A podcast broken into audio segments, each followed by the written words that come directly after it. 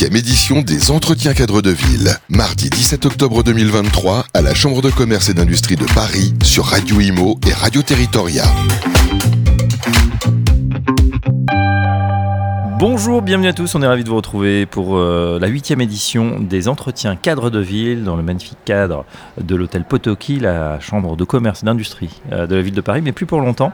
On va parler euh, justement de, de transformation de la ville, de densité qui est co-construite avec les habitants. On est en compagnie, en compagnie de Marie Blanquer. Bonjour Marie. Bonjour. Vous êtes architecte urbaniste à l'agence Blau et avec vous, on va s'intéresser à ce qui se passe du côté de la ville d'Annelin, c'est tout près de Lille.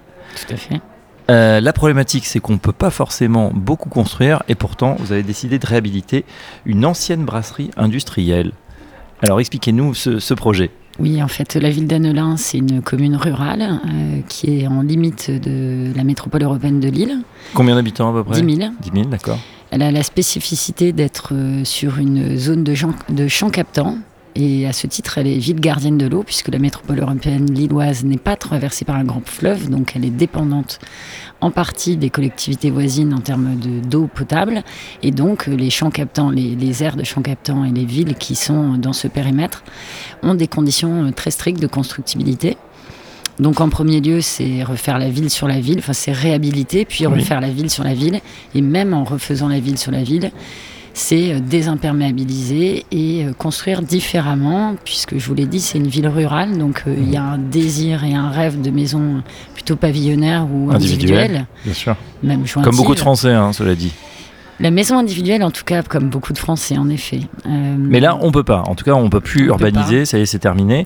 Euh, qu'est-ce qu'on fait dans ces cas-là? On, on, essaye de, de, voir soit les friches, soit les bâtiments qui sont euh, à l'abandon. Tout à fait. Là, donc cette friche, elle est en plein cœur de, du centre-bourg. Elle est en connexion directe sur l'axe commerçant, qui a des, un gros avantage d'être très dynamique, puisque la ville d'Ennelin est traversée et dessert des bassins d'emploi tels que Douai, Lens et Béthune. Donc euh, il y a beaucoup de fréquentation. Et donc ce site est idéalement placé au cœur des équipements et des commerces.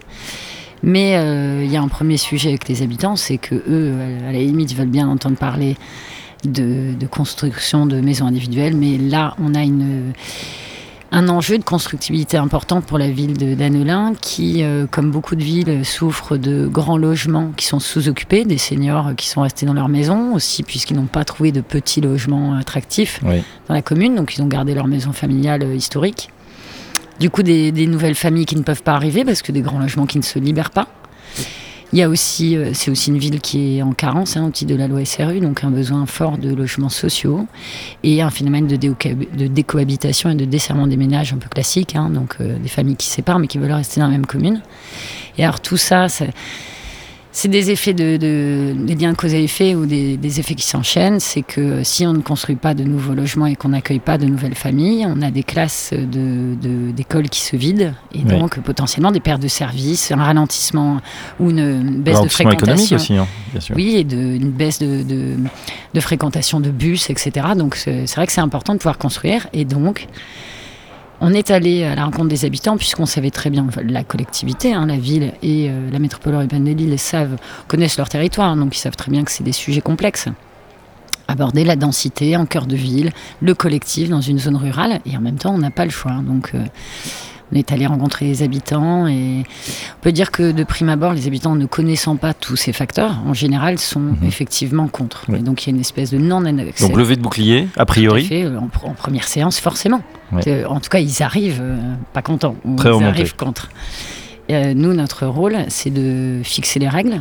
Bah, les règles, c'est qu'on doit construire, c'est indispensable. Donc on n'ira pas contre ça, on n'est pas là, nous, en tant qu'experts on accompagne la ville et on prône d'ailleurs une densité dans notre profession. Donc euh, on est là pour construire, c'est une règle de base. Et donc on explique aux habitants, il y a un gros travail d'acculturation à la ville, au phénomène, de pédagogie, de, pédagogie, de chiffres. Euh, donc on explique tout. Et très souvent, euh, au bout d'une grosse demi-heure, les gens ont, ont, compris toutes les données d'entrée et se mettent à travailler avec nous, puisque on est là pour donc c'est véritablement une, au-delà de la concertation, c'est une co-construction. Tout à fait. Là-bas, on a dessiné cinq euh, scénarios avec les habitants. Euh, donc euh, voilà, cinq tables qui dessinent chacun son, son, scénario. Donc nous, on prépare des gabarits type 12 mètres de large, 15 mètres de large. nous, on a dégrossi, on sait très bien dans notre tête que Euh, autant d'étages, euh, si on couvre tout un linéaire, ça fait autant. On a quelques petits guides en fait, donc on leur donne aux habitants. Mais c'était sur un projet donné hein, quand même. En fait, euh, à l'origine, il y avait une, une OAP light, on va dire. Il y a un chiffre qui avait été posé dans une OAP de 80 Une OAP en traduit une orientation d'aménagement de et de programmation, c'est un document constitutif du PLU, le plan local d'urbanisme. Donc il y avait quand même un guide qui disait un jour on construira ici 80 logements à l'hectare, mais on savait aussi qu'il y a des opérateurs qui avaient proposé 120 logements à l'hectare. Donc euh, c'est quand même une grosse bascule, hein, quasiment le double. Et nous, on avait bien analysé les enjeux financiers en amont, donc on savait qu'il fallait construire de manière assez dense. Viser certainement un, un entre-deux. Donc on a quelques outils de travailler avec les habitants. On y va avec nos outils. Et donc on a dessiné cinq scénarios on a regardé les points communs, est-ce qu'il y avait des facteurs euh, dominants qu'on retrouvait dans tous les scénarios. Et puis, euh, on a fait un travail d'arbitrage avec les élus, la métropole européenne de Lille euh, les services de l'unité territoriale, parce qu'il y a des sujets de connexion sur cette voirie départementale, hein, qui, voilà, on ne peut pas connecter tout partout sur une, voirie départementale. Combien il a fallu de, séances justement de travail entre guillemets avec les habitants? Ben c'est peu sur celle-ci. Hein. Là on est sur euh, trois ateliers, une visite et trois ateliers. Donc euh, c'est très rapide. Hein. Euh, c'est des ateliers qu'on a menés fin 2021, donc en plus dans des conditions encore assez difficiles à l'époque. De, de, restrictions. on a fait aussi de, de la concertation papier et numérique pour les gens qui ne voulaient pas se déplacer donc euh, sous forme de QCM avec euh, des questions qui revenaient dans les ateliers. Donc euh, vous voyez, c'est une démarche assez rapide et ça permet de, de, lever les obstacles. Alors, Tout à fait, oui. Est-ce qu'on peut faire le bilan, Marie, deux, ans après, voilà, 2023, où est-ce qu'on en est? Est-ce que le projet, parce que l'on parlait d'avant-projet, est, mhm. lancé? Est-ce qu'il est sur de bons rails? Est-ce qu'il y a une acceptation de la population? Alors en tout cas, on a quitté Annelin euh, début 2022 ou février-mars 2022 avec euh, des grands merci de la part des habitants qui étaient ravis de voir euh, ce à quoi on aboutissait et comment on avait traduit le fruit de leur travail.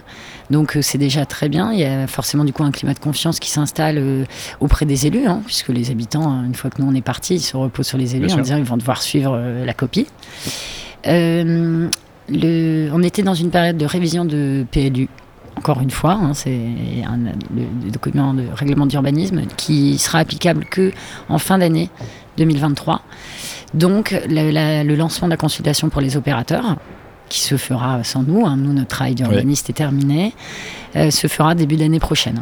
Donc euh, un temps long hein, pour les habitants, mais on l'avait bien expliqué. Ça fait partie des choses qu'on Et puis ce qui est intéressant, c'est de voir justement la levée de bouclier en avant-projet finalement ou sans connaissance, le nom a priori, euh, voilà, et ça passe par de la, concertation, co-construction. En fait, impliquer les, habitants fait que le projet passe du fait, de fait beaucoup mieux.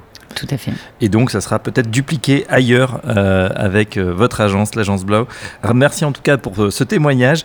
voilà sur ce qui se passe sur, à la ville d'Annelin, transformation d'une ancienne brasserie industrielle en, logement. On verra ça d'ici quelques années. Merci Marie Blanquer. Je rappelle que vous êtes architecte, architecte urbaniste à l'agence Blau et à très bientôt sur Radio Imo. Merci. Huitième édition des Entretiens cadres de ville. Mardi 17 octobre 2023 à la Chambre de commerce et d'industrie de Paris sur Radio Imo et Radio Territoria.